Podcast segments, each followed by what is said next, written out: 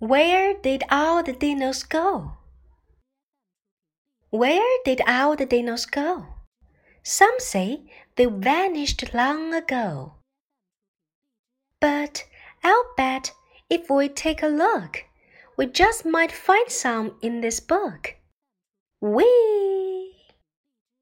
They could be blue with lots of spots, or red and green with polka dots.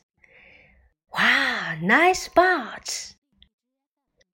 Could they be living way out west in cowboys' boots and fancy vests? Yeah, huh?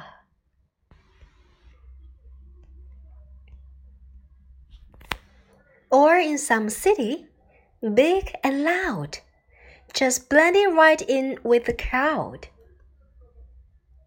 They might be driving down the street or riding in a car's back seat. But dinosaurs won't bother you, so do the things you like to do. Although you may not see them there, they might show up and want to share.